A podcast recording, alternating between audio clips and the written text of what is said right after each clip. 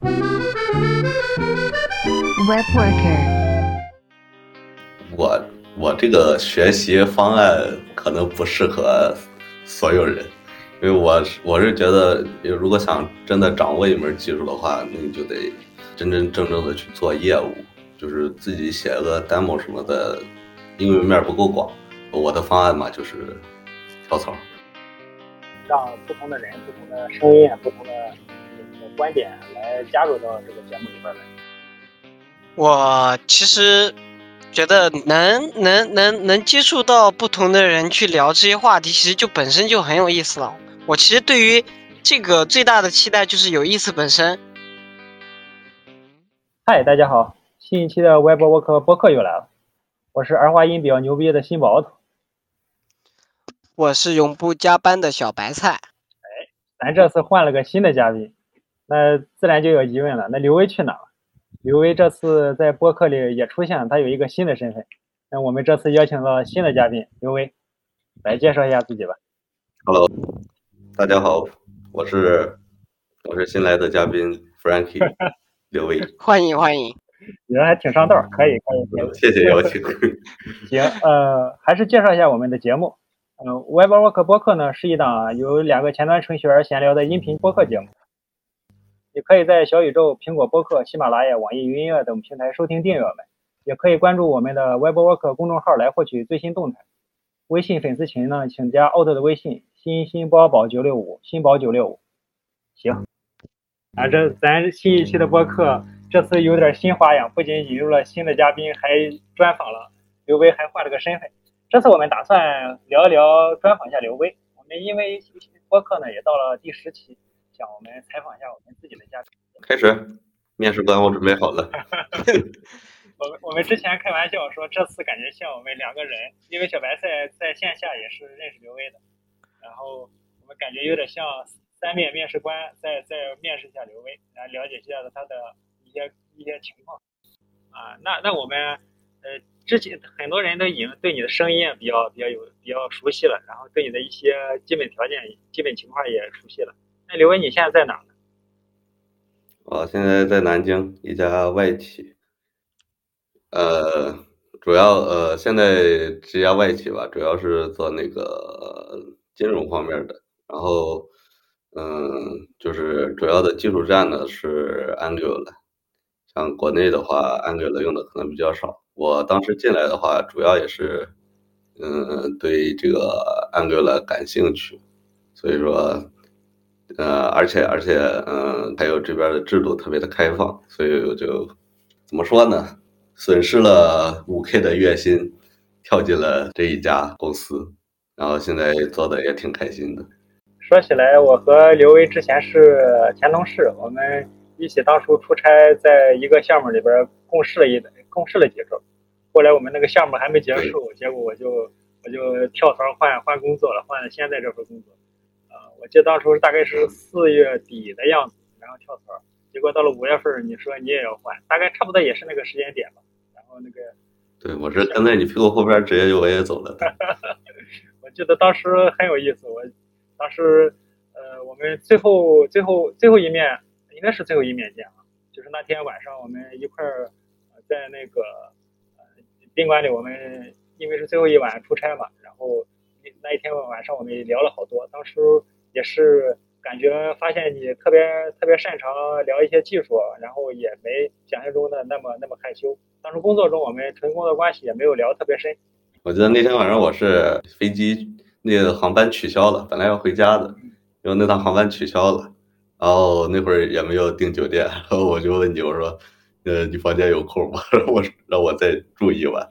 就是那个时候开始，是那个时候有的做播客的想法。对我当初刚才我和小白菜翻了一下我的那个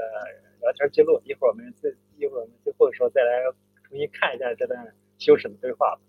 对，差不多就是那时候嘛，那时候想做，但是当时也没有想说去做一个播客的一个节目，大概是有那么一个萌生的想法。哎，小白菜，你俩之前线下认识吗？啊，我和刘威是线下都面基过好多次了。对，其他比较有缘分，我们之前是在一个 QQ 群里面，然后就大家都喜欢技术，然后去聊，然后就加了好友，然后都在杭州就下来面了个基，然后还挺投缘。哎，那个时候我是，我那个时候是准备到南京找我朋友，然后正好就是在他家附近嘛，然后我就就就就过去跟他面去了，然后他当时也挺惊讶的，就是估计是没有想到我真的会过去找他，然后啊，结果现在我跑到南京来了，他还在杭州待着。我们当时在杭州还大概线下聚了至少有三到四次吧，然后每一次我们聊的话题都是技术。那我能想象这个场面。然后李威说：“你出来，我在你楼下。” 然后你俩出来，出来之后吃吃个面，吃个粉儿，聊聊前端 JS。没有没有，我俩每次都是相约西湖，两个两个大男人在在西湖边上走上一圈，聊一聊 JS 的一些基础，聊一些最新学到的知识。我那会儿主要的话题是对公司制度，嗯，这不爽那不爽，然后说：“哎呀，我这个薪资。”我这个薪资根本根本不不符合我的能力，怎么怎么？技术其实聊的不是那么多，主要是吹牛逼。那小白菜，你觉得刘威是当时是一个怎样的人？呃，刘威刚刚回忆里面他自己是说是聊公司制度，但其实我的回忆里我们俩是聊技术，所以我感觉我们那个时候大家各在说各自的重点，但我其实自己对刘威的印象还是比较喜欢。聊技术，对技术有热爱的年轻程序员吧，感觉他那个时候还是比现在还是稚嫩很多。大概大概是什么时间？哪一年？大概是？一九还是二八一九年？哪有二零年？二零年我已经跑到南京来了。我一九年才来的杭州，你肯定记错了。不不可能，我哦，差不多。我应该是一八年，我应该是一八年十月。嗯，去杭州就是找找的第一份工作嘛，然后，嗯，应该是一九年年底的时候，嗯，就是从南京回家，然后在在家里边待了半年，小半年，然后，呃，不是，就是从杭州回家嘛，然后在在家待了小半年，然后又出来，就跑到原计划是去成都，我是说过去找个养老的工作。然后结果我有我有一个同事说预感到我去成都会出事儿，我这我这一惊就吓得跑到南京来了。对，结果在南京咱俩呃当同事，然后我当时呃之前咱工作中就是正常对接，也没有很深入聊，就是最后最后的时候我们那天晚上也是呃聊也是从技术开始聊，当时我好像是也是在。在在顾虑后面换工作和面试，也聊一些技术话题，发现就展开了聊了很多，也聊了当初如何全学前端，有什么推荐的资料。我记得是呃反正聊了一些前端一些知识点。当时我记得聊了很晚，大概是从聊到了晚上凌晨的样子。后来说那就那那就先这样吧，我们后面再聊。我在刚才发了翻了那个那个看一下聊天记录，这个时间。大概是四月初，我们开始加好友，没怎么聊。到快四月底的时候，那时候就我就说要撤，然后我密集了聊了一阵儿。到了五月份，我们零零散散，我工作稳定了之后，和你聊了几句，然后就长达四个月没有联系。到了到了大概九月份、十月份的样子，我们就又开始重新聊了。然后后来拉进那个石头群之后，我们发现在群里还比较活跃的，就萌生了后续的那个做播客的想法。那那感那听下来，你你工作时间也没有特别长。嗯，呃，就是算上在家歇，不是不算在家歇的半年，应该，嗯，总共有三年左右了。也是在前端技术、前端的这些东西知识快速积累的时候，经验感觉每每周每天都有新的。对，你你之前是。学计算机吗，是怎么想起来搞前端？我我就是我大学专业是软件工程嘛，然后但是其实成绩特别差，呃，大概就是年级倒数前十的程度吧。但是我就是，呃，初中高中的时候对计算机都就是特别感兴趣嘛，然后大学那会儿就是自自自己自己研究一些呃课程以外的技术，反正就是考啥我我不研究啥。我一开始选择这个专专业是因为我那个对黑客感兴趣，后来学学着学着发现这跟黑客基本上没有关系。然后我大学那会儿主要研究的也是这个方向的。然后到了大四的时候吧，大四的时候那个学校里边组织的培训班，也是那会儿也是要就是要考虑找工作的事了嘛，然后就开始。在那个培训班里边发愤图强，应该算是我们培训班里边靠上的一批吧。就自然而然的到了，就是培训了半年，就出来自己找自己跑出来找工作来了。你一开始是从哪个城市？我感觉你刚才也提到了很多城市嘛。你这城市是怎么换的？就是大学是在山西太原的嘛，然后第一站就是去到杭州，因为是互联网互联网之都嘛。去杭州，在杭州待了一年，一年左右，然后就跑到南京，啊，南京也待了一年半了，有。可以。哦，我其实之前也有跟刘威聊过很多这种方面，但其实我们没有比较细聊过，就自己怎么去系统去学习一些东西啊。那我这里就刚好顺便问一下，关于刘威他自己，你是怎么去保持自己的持续学习，还有？就你是怎么去学习的？你自己一个学习路线是怎么规划的？然后你是怎么学的？按照自己的规划。我我这个学习方案可能不适合所有人，因为我我是觉得，如果想真的掌握一门技术的话，那你就得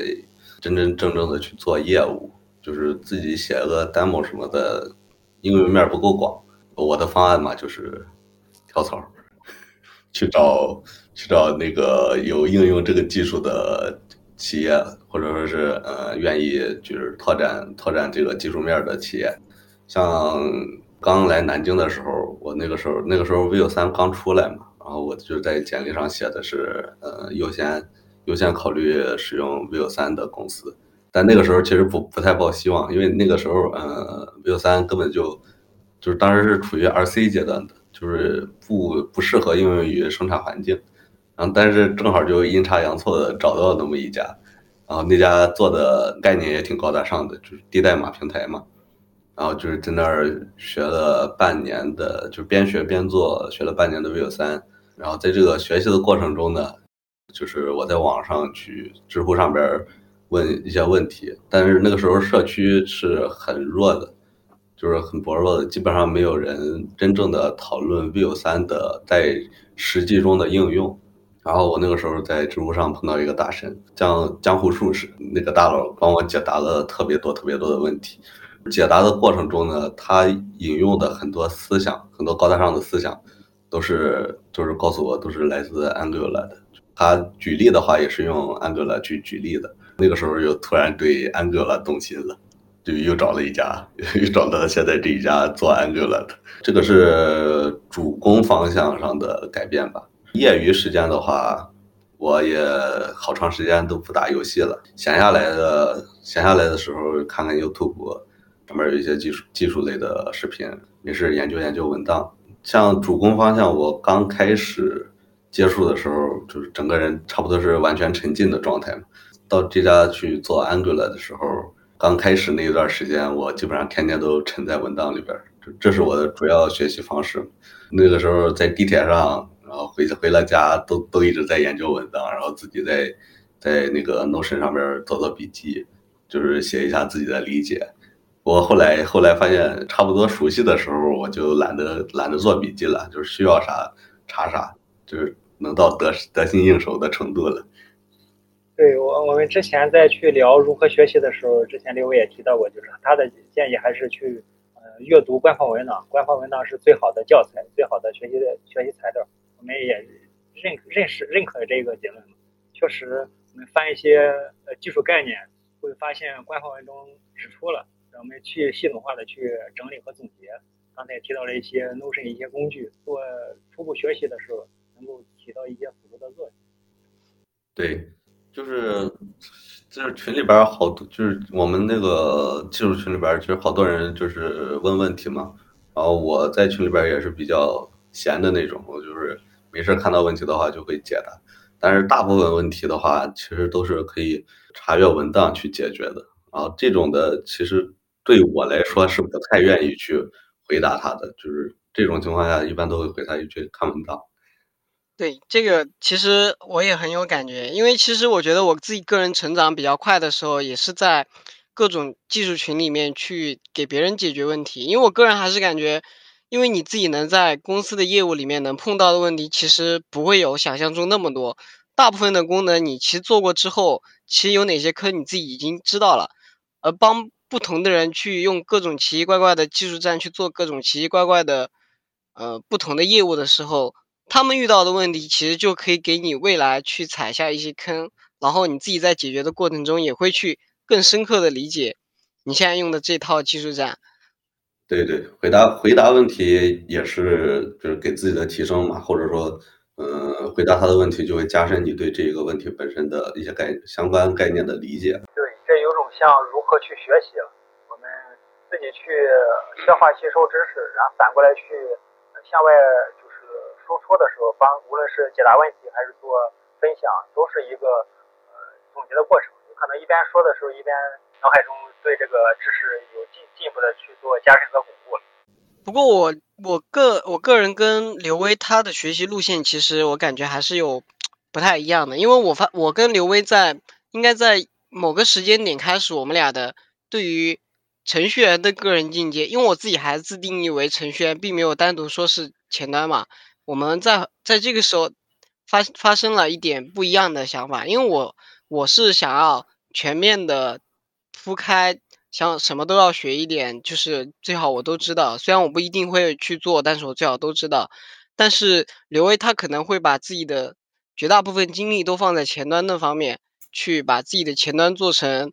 就是我在只要在前端领域，我就是能独当一面的那种主。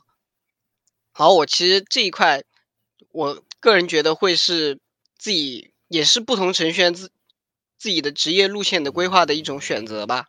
这是一个很好的很好的话题。那你大概对我有一点点误解，就是我其实是一个实用主义者，就是如果我有我只有当有需求有这个学习某一个技术的需求的时候，我才会去学习。这样的话，我就。更容易这个进进入这个专注的状态。只有当我真真正感兴趣的时候，我才会去学。就像这两天的话，我对那个呃 Rust 感兴趣了嘛，然后就前两天熬通宵的看那个文档。就是这个时候，我感觉我的效率是学习效率是最高的。只有当我感兴趣的时候，我才会开始去学，或者说我有一个想法，有这个应用场景，嗯，我就会就是专专专专心的去看相关的东西。我感觉在你沉浸的过程中，可能就达到最高效的一些个学习状态。你迫切的想知道知识的完整的体系是什么，然后下一个知识点是什么，我这个当前知识点是怎么回事然后有这种可能能达到。对，就是先有需求，然后我才才去学习，不是说为了为了面试啊，为为了反正就是我有这个需要我就去学。那我可能会会比较想去先把自己的知识体系先扩大。就是当把我的知识的整颗技能树点到一个足够大的圈，然后再把圈里面的各种小的一点点填满，我可能会倾向于这种方向。那我们就抛出一个新新的问题来了，比如说可能刚才提到对一个新的技术感兴趣，无论是跨语言的 Rust 还是说新出的一个框架 Remake，他们都是一个新东西了。那如果比比如说我们对这个感兴趣，你们觉得嗯接下来精力会投入到？学，比如说学 Rust，你们会怎么去学？然后花多久？想学到什么程度？觉得会觉得 OK？就像我刚才说的嘛，嗯，我是先有需求才去学习。我学到什么程度，就是学到能能满足我这个需求为止。然后在这个学习的过程中，如果说有一些延伸的点的话，我肯定会顺便把这些延伸的点也去掌握掉。就是我这学习的一项目的都是为了这某一个需求，这点其实我觉得应该是大部分大部分技术人员的共识吧。因为如果你完全是，他可能不会像我们学的那种像数据结构与算法，它会作为你的内功，呃，这种其实会作为你的一个招式之一。就是你在你真的不不不一定会去用上它的时候，你可能去强行去学。可能很很难感受到自己的乐趣在哪里。你可能会学到一段时间，发现没劲了，或者就突然就不想学了。然后你如果你是公司需要使用，或者你会用它来做一个小工具，那其实你就会有学习的乐趣在里面。我们听下来也是有这样共识嘛。刚才提的小白菜也提到说，先尽可能广宽泛的去构建一个知识库或知识体系，然后再我们再去内化细化一部分内容，其实是也是应对不同的场景，然后刘威更更就是更设定这个场景，说我们接下来会用到它，然后我们就去学习它使用它。嗯，呃，刘威平常总总结知识嘛，然后现在用什么笔记工具？咱之前还聊过一期笔记软件，前工程序员的知识管理工具。我我已经好久没有做过笔记了，感觉摄入的东西太多，但是还没有到产能够产出的程度。像最近的一次就是刚学 Angular 那会儿，我用的是那个 Inos，那个 Enos 也是那会儿也是刚出的嘛，然后其实有很多不太完善的地方，但他的那个创意很新颖。然后我那个时候给他也提了，就是给他发邮件，给他提了不少建议。然后现在就是前几天才刚刚又打开了一下，回顾了一下我的文档，就顺便发现我之前给他提的那些东西，他都已经做上去了。那挺好。小白菜，你现在用什么工具呢？我其实这个还是用用的刘威他给我推荐的 Notion。当时第一次接触到这个工具的时候，其实我是惊为天人，然后一直用用到现在，一直有一直在那上面记自己想学的任何东西。对，我觉得像是我们之前提到的 Notion 的出现，确实给很多一些工具打开了一个新世界的大门，新的一个思路。我现在用的工具，呃，最近稳定在用的是思源，也是类似的理念、类似的想法，然后无限的去做嵌套和做关联。主要是呢，能构建一个就是自己的知识体系嘛，然后把把那个联系通过它内建的那种关系，那个 block 之类的建立起来。对我们虽然可能用不同的工具，但对工具的使用的目的还是相同的，就是希望工具来辅助我们把知识体系更清楚的建立起来，观察他们之间的彼此之间的联系。所以，呃，具体用哪个工具可能，呃，不一定非得是一致，或者说完全相同。使用的目的、使用的目标，我们只要能够达成就是可以。下一个就是聊我们对于新人程序员的一些建议以及经验，就是聊当你周边如果有朋友他要学习前端，或者是一个已经工作一两年，但是他对于当前的自己的前端开发环境觉得不满或者迷茫，然后你是有什么建议给给到这样的人？你你现在问这个问题，好像是在读稿子一样。啊，没有啊，我这明显是把这句话给优化了一下，好吧？行行，我也呃可以我们自己问吧，来。像新人新人程序员，其实刚才已经提到不少观点了。就是首先嘛，嗯、对前端来说，你要做的是要做的第一步就是，不管你用不用框架，你要做的第一步都是把 JS 基础打好。嗯，就是当你这个 JS 基础真正的达到一个特别稳固的状态的话，你会发现，其实框架框架只是在这个基础上，就是套了一些他们自己的概念啊，你只需要理解这些概念，用用用起来就是特别的顺手。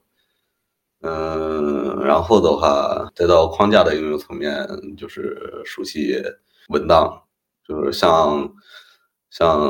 Vue 文档的话，嗯，我建议是最少也要通读三遍吧。但这个过程也是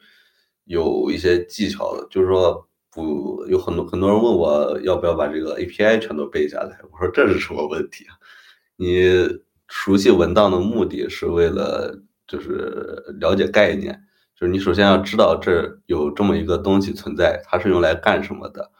然后等到你真正的碰到这个使用场景的时候，你能想起来哦有一个东西是专门用来解决这个问题的。啊这个时候你再去翻翻阅文，如果说你不熟悉的话，你就去翻阅文档，然后看一下它的具体用法，提供了哪些参数，返回什么东西。就是这样，这这样多用几次的话，你这个以后可能就不太需要不停的去查文档了，就这个知识你可能就真正的掌握了。那你现在有技术的焦虑吗？技术的焦虑，那倒没有，就是我其实在我这个范围内，呃，算是嗯拔尖儿的那一批嘛，嗯，这么说可能有点自大，但是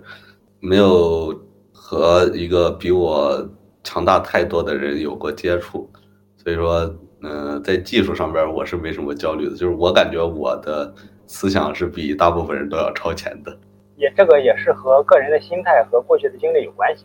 嗯，就是我是不停的在研究新技术的。我平常的话就是特别关注嗯趋势，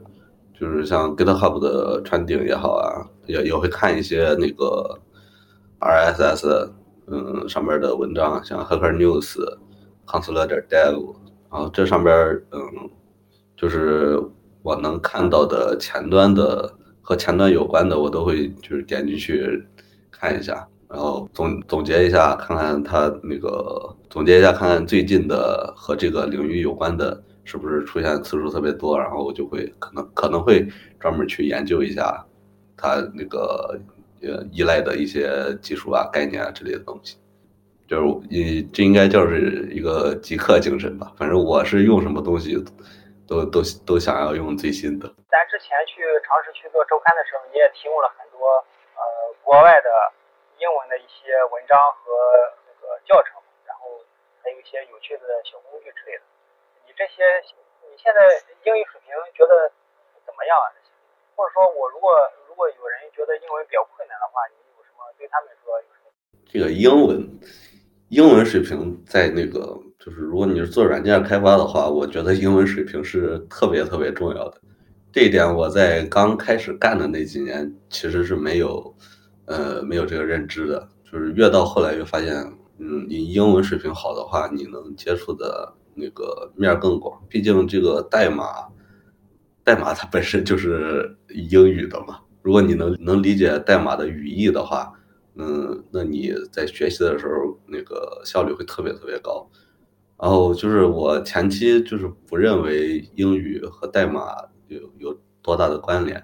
嗯，就是刚开始的那会儿，经常有那个英语培训机构的找我，然后我每次都说，哎呀，我我用不到，我又不出国，怎么样的？但其实学到后边，嗯，就是开始接触一些英文文档，你避免不了的。没有没，如果它没有中文文档的话，然后你又避免不了要用它，你就不得不去学，不得不去看英文。看的多了就会发现啊，英文文档真好。那个在英语上一次，就是在英文水平上我的一次巨大的转变，就是嗯，有一段儿有一段儿我在家闲的没事儿干的时候，就是说找点事儿干，然后那会儿想研究后端的框架嘛，然后就是发现了一个叫什么来着，反正是一个。和 Nest 类似的一个后端框架，就是 Node 基于 Node JS 的嘛，然后我觉得那个挺有意思的，就是直接上手了。上手的时候发现，我因为刚上手嘛，就得不停的去看文档，然后那文档又是英文的，我那会儿又看不懂，想了一下，我说要不我先把他这个文档给他翻译，先把他这个文档给他翻译了，然后然后我之后查文档我就方便了。然后花了半个月的时间吧，把他那个文档翻译，然后给他贴了个 PR 贴上去了。后边后边等我翻译完的时候，我发现我不需要看了，因为就是里边好多概念我其实已经背过去了。然后再往后的话，嗯，自己就是自觉的、不自觉的看一些原文，英英文原文，然后慢慢锻炼自己。到现在的话，包括看听那个看英语视频，就是看英语的技术类视频。现在的话，差不多能通顺的读下来，就是普通的英文、英文文档啊这些的。这是一个很好的学习学习方式，一举两得，一举多得。啊，对，这个东西我是真的特别有感触。我觉得，我觉得中国程序员这一点，其实，在英语上其实是吃了很大的亏的。我觉得我刚开始学的时候，可能跟绝大多数初入行的前端程序员差不多，可能。大部分时候都会混迹在 CSD 啊、博客园或者之类的这种地方，然后你会踩坑，你会发现他们很多博客，你当你搜了一个关键词的时候，他们跳出来百度第一页，都是一样的，一模一样，然后你就会很难受，然后你不知道怎么办。我其实第一次完全跳出这个环境，是因为我当时用了一个在国内完全就是因为我就是搜不到如何去解决一个问题，当时用的是呃 Vue 的那个服务端渲染的解决方案，那个叫 Next 点 JS，当时还是二二的版本的时候，当时用的非常，即使它是它已经是 release 了，但是它还是很不稳定。然后我当时用的时候会有各种的坑，但实际上无论是官方文档还是我在中文的搜索引擎里面的各种搜索方法都没有办法给我解决那个问题。直到我后面去用 Stack Overflow 上去搜，然后去 Google，然后找到了一些解决方案，甚至它能直接帮我直接搜到 GitHub 里面相关的源码和 INSIO 的时候，我就知道我以后的搜索。解答方式需要发生改变了，然后后面就开始习惯了这种直接去尝试去英文搜索的方式，你会发现你能找到答案的那个速度会快非常多。就是当你把你个你一个问题组织好变成英文之后，再把它搜出去，你得到的答案速度一定会比你用中文然后搜出来一堆 CSDN 会高效得多。嗯，我现在也是搜。反正搜技术类的问题的话，就一定不会用百度去搜，然后呃，也基本上不会用到中文去搜了，因为你拿英文搜的话，速度一定是最快的。尤其是从那个用用上 angel 以后，就是一开始，哎呀，一开始其实也不不太用百度，但是一开始是用中文搜的，然后用中文搜，发现怎么都搜不到答案，然后拿拿英文一一对比，嗯，英文一搜啊，第一条就就是答案。我们刚才也聊了好多，聊的甚至还有我们参与去讨论了，去如何去进一步的学习和巩固，怎么去看文档，怎么去提升英语的阅读能力，也不也不能说英语学习吧，就英语的阅读能能力这一点，嗯，还是有每个人都有自己的一些经历，但达得到的结论也是一致的。我觉得之前我也英文也太差了，所以最近也刻意的去沉浸的去看一些英文的文档，然后去慢慢的去补齐提升。呃，我觉得。因为咱上期和安妮去聊的时候，他会有之前特殊的经历，然后也有不断的一些呃机遇呢，去强化他的英语的表达能力，无论是口语啊，甚至说用口语当工具和其他人做交流。我们三个提出的这些，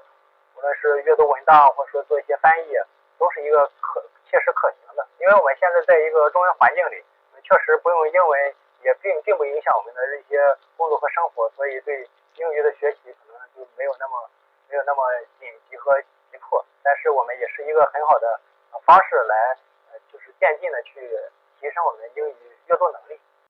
行，呃，我们现在也是刚过完年嘛，你觉得去年你过得怎么样？有什么有意思的事情？你对今年的一些期待和技术相关的目标有什么新的发？有什么新的认识吗？嗯，其实我的目标是基本上一直是在变的。就比如说前段时间对那个 remix 特别着迷，然后就是我特别倾向于这种原生的 web 交互方式，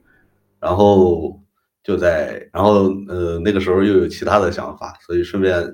呃就是看了把那个 remix 当读了一半的时候，突然又又想去学 rust rust 了，然后我又去看 rust 的文章，然后，这个也是通宵读了，读通宵读了一两宿，就是看到晚上三四点那种。啊，看了几天，发现和我，我，我，我好像短期内没办法把它应用到。我们有一个场景。呃，那个场景先搁一个，就是说我通过短期的学习满足不了，满足不了这个场景。然后就是昨天的时候吧，就是没事瞎逛的时候，看到我们我们现在正在用的那个技术，呃，那个 MonoRepo 的那库，它出了一个微前端的方案，就是基于那个 Webpack 五的那个模块联合嘛。然后我就看看半天那个模块联合，看了一下他这个微前端的方案，然后突然萌生了特别多特别多的想法。啊，不过主要是跟我现在的那个制度相关的，就是我想把一些制度实现到项目里边，实现用代码实现一下嘛。然后就是昨天又研究了半宿的这个微前端，然后 Model Repo。再往前的话，其实我的那个再往前，嗯，其实我的兴趣点还在 graphical 上边啊。现在的话也没有没有那么大的兴趣了，就是我觉得这些东西可以先放一放。我现在对这个微前端的方案就是特别感兴趣，就是基本上我的状态就是发现啥，然后兴趣特别大的话，我就转向它，然后开始研究。啊，行，我们刚才也聊了特别多嘛，过这对于之前和过去的一些规划和展望，那你觉得咱现在也做到第十期播客了，我觉得也是一个怎么说，第一季的一个最后一集了。你觉得咱之前这十期播客做怎么样？哎呀，其实我一开始规划的，我一开始想的这个播客就是一个正儿八经的闲聊，就是没事儿吐吐槽啊，然后聊聊技术之类的，像我以前和小白菜那样纯纯的聊天儿。其实也就是我我是不太喜欢走大纲这种规划好的路线的，我是一个比较随意的人，就是想到什么聊什么，这样的话其实才可以放得开，就聊得开。对，对于大纲这个，我也是倾向于，就是我们不要严格按大纲问题来，但还是希望有一个大致的一个线路。如果我们卡住了，或者说有的，尤其是我们邀请的外部嘉宾的时候，他可能会没有没有没有那种安全感，有个大纲会稍微好一些。如果咱俩的话，基本上就是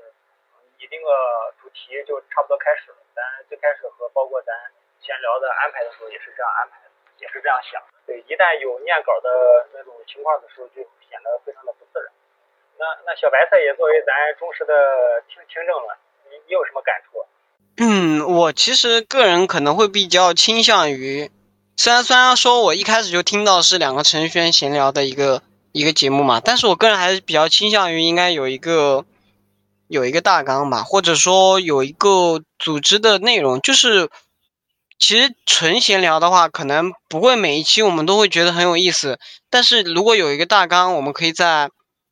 在我们最外面就能知道本一期我们大概聊了一些什么内容，然后可能我们我们后面下一期会聊什么内容，就是我们可以提前预知好，或者让一进这个播客的人就能直接看到这一期聊了啥，下一期聊了啥，会可能会聊啥，然后内容不会完全无法预料吧。接，下来就是，如果我们对未来有规划的话，可以出一个预告嘛，预告里边可能会提到哪些东西，也算一个线索。这个也是蛮好的，因为咱现在也不会说说呃临时通知你咱录吧，然后一般也是有有一个时间差的，就是呃拟定一个主题或采访一个谁，然后他的一些背景我们会简单过一下对一下，大概会问哪些问题。我觉得这个是可以做到预告的。然后咱我把这个东西做完之后，现在也在做那个时间轴嘛，大概说几分几秒在聊什么话题，持续多久。我是我也是看到呃一些比较那个流行的播客，他们也是这样做的，相当于做了一个大纲，而且在那些尤其是在小宇宙里边，你点那个时间点的话，它可以直接跳过去。这个可能就是我们一个取舍吧，就是完全的完全的自由可能会过分的，会觉得大家有人在灌水，但是如果完全完全按照大纲来，就会失去新新鲜感。嗯，放不开。对，就是我们肯定要从里面去找到一个取舍的中间点。之前一开始我和刘威也是闲聊聊了几期，当时想觉得这个东西呃挺感兴趣，也能聊，大概是前几期吧，我们聊了很多。后续我们也尝试想邀请一些有意思的人，慢慢慢慢的就是邀请到了不同不同领域吧，他们在不同的领域深耕前端或深耕技术，啊，邀请他们来做个分享。呃，后来也想就是及时控制住、平衡好我们闲聊节目和采访，然后现在也是想我们尽可能的穿插来，然后避免是完全是纯采访或者是呃完全是闲聊硬找话题，也是有一个过渡，也是这样的想法。嗯，之前咱去录一些节目，前期做准备，然后开始录，录完之后做整理，做内容的分发。其实是新媒体，就是公众号呀、小宇宙啊，去做宣传，群里做宣传。哎，你你你平常也也也在也在分发咱的那个新播客吗？啊，不过我基本上就一个一个群，呃，主要主要摸鱼的群，然后就基本上就在里边发发了，因为我的群不多，那那往后咱想，我觉得这个东西也挺有意思，而且呃也能认识到不同的人、不同的经历，然后也能认识到新朋友，我觉得还是蛮有意思。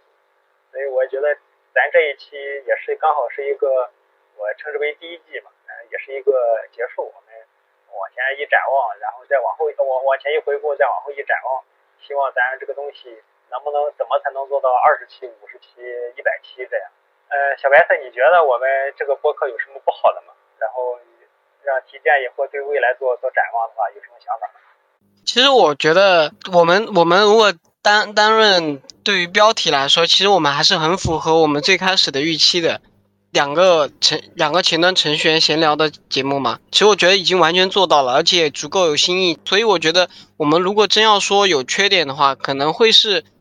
跟刚刚之前那个说的一样，就是你每一期。不能让我知道你下一期可能会是什么，就是可能会有那种开宝开盲盒的感觉，不知道这一期的质量，也不知道那一期的质量，然后可能话题也会比较随机，可以说加一点实时热度。虽然虽然这个可能会有一点蹭热度的那种感觉，但其实大部分人都是会去关注这个东西，加一点蹭热度。对最新的，因为我之前有看过，呃，一个 B 站上的一个节目，他会对最近一周的。GitHub 上那些热点、热度飙升的那些库去做一些评论，还有一些框架和库的一些推荐。就我们也这些东西可以作为一个保留节目，我们每一期都会有个这样的固定栏目之类的。其实大部分人听他听我们这个播客，他们会为什么听呢？其实听闲聊可能会比较没有意思，但是如果我们有固定的一些有意思的节目，它就会有。会有一些听众，他就可能不会直接关注我们这个节目，但是他会关注我们里面的某一个子栏目，就是比如说我们有每周的固定去聊某一个技术站之类的。这个我们之前尝试做了几期 weekly 嘛，然后当时也是有这个想法，因为呃我们当时在那个小石头群里比较活跃，然后会丢一些链接，看到一些有意思的文章丢进来，无论是公众号的还是国外的英文文章都会丢进来，也是萌生的想。做收集和整理的这个想法，那后来也是就是搜集做这个整理，很多知识知识干货它会比较干，然后有些话题不，我们现在这个阶段不一定能够完全 hold 得住。对，但其实我的核心意思就是说，我们可以有一个保留节目，但这具体这几个保留节目内容是什么，我们可以慢慢摸索，但是它可以成为我们这个这个播客里边它主要的一个。一个内容之一吧。虽然我们我们我们里面的一些随机性，就是在于我们每一期聊的闲聊的内容都可能会跟会跟开盲盒一样，让人感觉有有意思。但是我们会有一些保留节目，让那些持续关注某一点的人也能够持续继续听我们这个播客。这个我们后面可以在现在也也很难给出一个清晰的目标和方向了，给听者有一个规律性、有相同的这种层次和结构，也是一个。也是一个很好的东西。我们在听到前面或听到后面有一个前置或有一个彩蛋，或做一些呃信息的补充，也是也是可以的。但这个我们也看如何去结合进去。比如说每每一期我们可以提一个小问题之类的，然后到下一期解答。我们做到第十期，然后在我目前做分发的时候以小宇宙为主嘛。然后刚才也提到什么小宇宙啊、苹果播客、喜马拉雅、网易音乐啊。也也在做分发，然后因为咱这个行行业也比较小众，比较垂直，不像大众聊一些娱乐或者聊一些实时热点，咱也很难去跟上，所以得到的推荐不是那么多。在小宇宙和喜马拉雅上有过几次推荐，呃，确实有推荐有曝光，就会有一些人进来。我们目前也尝试在做一些基础的 SEO 嘛，就是在标题和描述中突出我们前端或突出我们外包和突出我们一些聊到的一些主题。也是希望咱长线去做一个更精准的获取一些潜在的听众。之前也有号主，就是比较大、比较流行的前端号主来来去聊说有没有有没有文字稿，然后文字稿的话可以授权去做分发。然后它里边咱也提到一些，尤其做专访的时候，有些人的观点是比较有意思的，或者说他在聊的时候能完全放得开，然后产生一些有意思的观点的碰撞。他说对这个感兴趣，但是。咱现在精力投入没有那么多嘛，就就我基本上现在是我来来做剪辑，剪辑完之后导出，导出完之后再听一遍，然后让刘威再整体过一遍，看有没有合适或需要再做调整的点，然后再去做那个时间轴。转文字这一块需要主要是咱讲的一些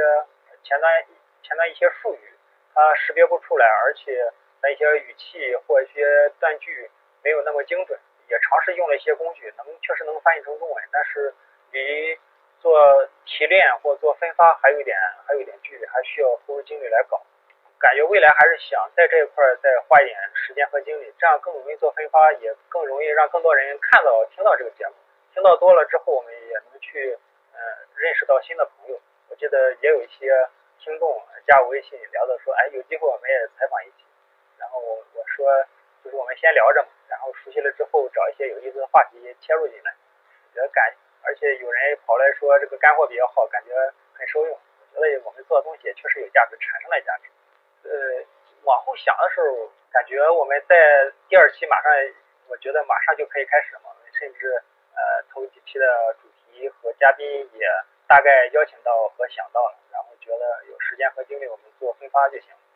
之前往前数，我们过去十期大概月大概是一个月发一次，月初月月末。本来想两周一更，其实我们也是坚持在做，没有全力在做，而且没有。对未来有一个很清楚的规划，所以就更比较慢。最近几期相当于每周一更，然后年前积累了一些，年后我们预约了一些。后面我们还是更希望就是回归本心，更自由一点嘛。我们感兴趣的话题，感有有合适人选，我们还是去做采访和做闲聊。呃，刚才提到说追热点，甚至前两天想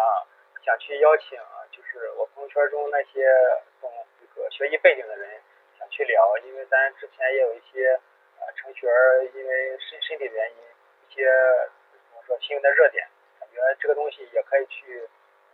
采访一期，关注程序员的程序员的心理、程序员的健康，这那个身体健康也是一个蛮蛮有意思的话题，感觉也是有用的。咱这个也是看机遇，看看看机会，没有合适的人和合适的话题。小白菜对我们未来有什么期待吗？我其实。觉得能能能能接触到不同的人去聊这些话题，其实就本身就很有意思了。我其实对于这个最大的期待就是有意思本身。只要我们这个节目持续聊的东西都比较有意思，就是因为因为其实我们类似的话题，其实我感觉，如果我们还继续这样的话，可能会就会让听众感觉比较无聊。就是因为我记得前面聊聊。个人成长，聊职业规划，其实这些东西，他其实会会会感觉会没有，就会没有话题可聊了。因为我觉得闲聊这个东西还是不太能长久。也会有类似的顾顾虑，比如说我们一开始想到了三个五个储备的话题，把它消费完之后，后面还需要继续去想或看呃实施的一些呃特点，比如说我我想到做程序员心理健康或程序员的如何去呃。保持身体健康也是有有契机，平时我们可能也想不到，但是这个事情发生了，也没有遇到有相似的有经验的朋友或有相似经历的人，这个东西也没法继续。我们可以再开开几个专栏，就是聊不同的内容，就是我们比如说可以有一个固定的栏目，它就叫它就是专门用来闲聊的，然后又有另一个栏目，他们会有固定的 topic，比如说专访。然后，比如专访叉叉叉，然后我们也可以有另一个栏目，呃，和程序员有关的叉叉叉，他就专讲和程序员有关的另一个领域的事情，比如说程序员聊游戏，程序员聊心理健康之类的。啊，我我反正随便一这么一想。对，之前我我也在小群里也提，目前就有三个三种形式嘛。之前和林鑫聊，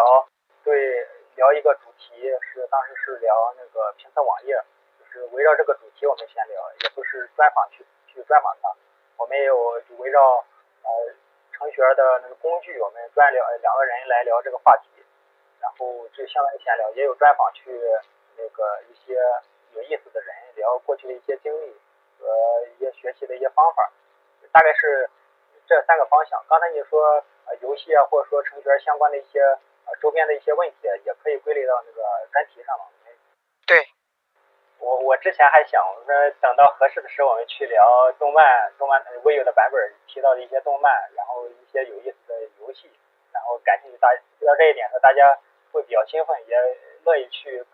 就是分享和沟通。这个我们再持续来来来去想这个事儿，看去做提建议。呃，考虑到咱精力投入，我也我也在想，是否我们来邀请更多人来参与到我们这节目。这个东西我觉得我们可以搞一个公共编辑的在线文档，我们想到什么，反正往里面填，做一个记录。对，我们建了一个 GitHub repo，然后里边在 A 数和 Discuss 里边应该也提到了一些内容，但是呃现在基本上就是两，之前是两人嘛，现在也有意识说我们呃邀请更多人来做临时嘉宾或半常驻的嘉宾也是可以的，去让不同的人、不同的声音、不同的那个观点来加入到这个节目里边来。不过我现在感觉就是，我就这一期的给我的感觉，其实还是，就我我觉得我的插入感还是太太弱了一点。嗯，像像你跟你跟你跟刘威可能会比较熟一点，你们俩大概什么时候谁插入，我们可以有一个有一个那种契机，就是或者有一个那种动作。我感觉我插入进来，我们两个我们两个对刘威的这一次采访，对我而言其实感觉体验没有想象中的那么好。这个呃，这个我觉得也不用太担心。你看之前我们去采访刘威不熟悉的人的时候，刘威的插入感的存在感也会少。这个一一方面是我们是纯三个人纯演程，而没有开摄像头。如果你关注到我的这个嘴在要说话，眼睛睁大了想要说话，你可能就会给我留出这个气口。嗯。再来两次，应该你你可能这种感感觉会更习惯一点。而且而且我感觉我们其实有一些套话，其实该讲还是该讲，就是像像虽然我们还是闲聊，但其实有一些套话它还是还是蛮有蛮有用的，就是一些过场词之类的。就就反正这些东西，我我感觉新宝还是对这个很熟，但是我我之前几期播客录下来的感觉就是基本上都是。新宝在做这个主持工作，包括我们什么时候开这个话题，这个话题什么时候该结束了之类的。你提这个，你提这个点，之前在呃上一期安妮那一期，他提到说，呃，co-founder，然后他去有精力去组织这个事，如果他时间忙，这个精力，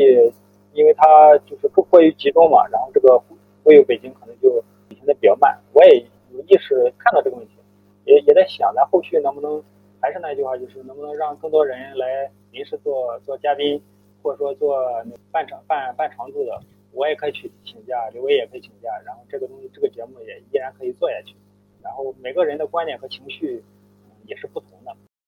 行啊，我感觉我们聊了好久，然后围绕刘威的一些呃过去的经历和学习前端的一些经历。我们展开聊了好多，也有些在一些如何学习上展开一些讨论。到了后半程，我们围绕我们第十作为第十期作为第一季的结束，我们对这个播客的过去和未来做了一些讨论，确实是一些讨论。有些点我们之前没有通过，也没有去去系统的去想过。我在边说的时候也有一些新的想法。我们后续我们继续来做这个东西。再再去再见面的话，应该就是第二季了。虽然是第十一期。那我决定把它称为第二季，呃，以后大概每十期作为一季，啊，希望这样能够一直来做下去。还是希望我们这个东西能够给帮助到更多的人，然后能做到二十期、五十期、一百期。可以。行，啊，我们聊了好好久了，那我们感觉聊的差不多了。行，那我们现在今天就聊到这儿吧。我是感觉呃有些新想法的呃新宝。我是永不加班的小白菜。我是我是感觉到被面试虐的刘威 Frankie。嗯，我们的面试就结束了。刘威，你还有什么想问的？没有没有。行，那我们先今天就先聊到这儿。